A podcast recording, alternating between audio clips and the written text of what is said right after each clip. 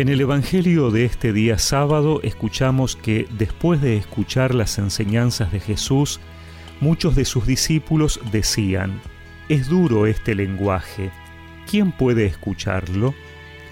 Jesús, sabiendo lo que sus discípulos murmuraban, les dijo, ¿esto los escandaliza? ¿Qué pasará entonces cuando vean al Hijo del Hombre subir donde estaba antes? El Espíritu es el que da vida la carne de nada sirve. Las palabras que les dije son espíritu y vida, pero hay entre ustedes algunos que no creen. En efecto, Jesús sabía desde el primer momento quiénes eran los que no creían y quién era el que lo iba a entregar. Y agregó, Por eso les he dicho que nadie puede venir a mí si el Padre no se lo concede. Desde ese momento, muchos de sus discípulos se alejaron de él y dejaron de acompañarlo. Jesús preguntó entonces a los doce, ¿también ustedes quieren irse? Simón Pedro le respondió, Señor, ¿a quién iremos? Tú tienes palabras de vida eterna. Nosotros hemos creído y sabemos que eres el Santo de Dios.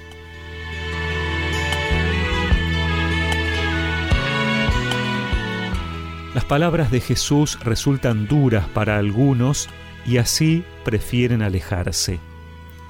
Ellos buscan comprenderla con sus categorías humanas, que satisfagan sus búsquedas de respuesta o sus expectativas, y no llegan a percibir que lo que Jesús expresa es en otro orden, y que tienen que esperar para ver esta realidad de la que el Señor les está hablando.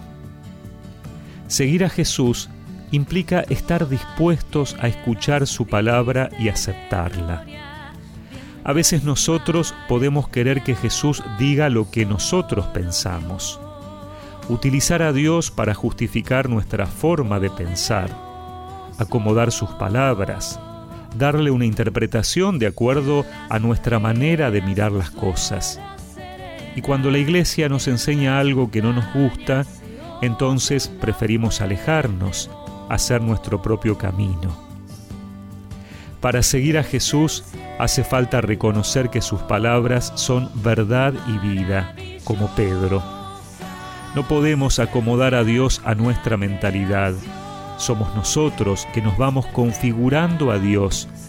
Y es que si reconocemos que Dios es vida, es amor, es eternidad, el camino solo puede ser ese.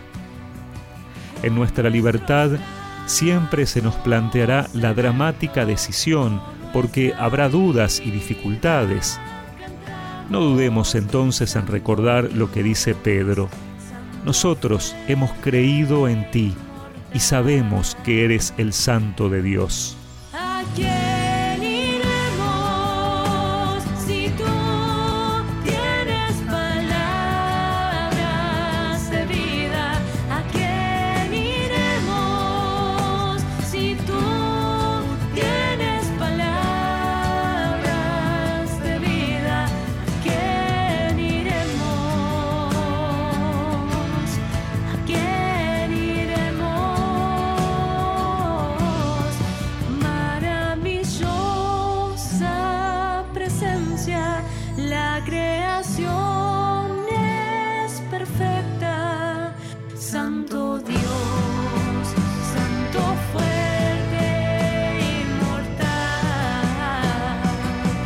Y recemos juntos esta oración. Señor, presérvame de la tentación de alejarme de ti por no comprender tus enseñanzas o querer hacerte a mi medida. Amén y que la bendición de Dios Todopoderoso, del Padre, del Hijo y del Espíritu Santo los acompañe siempre. Dios, Santo fuerte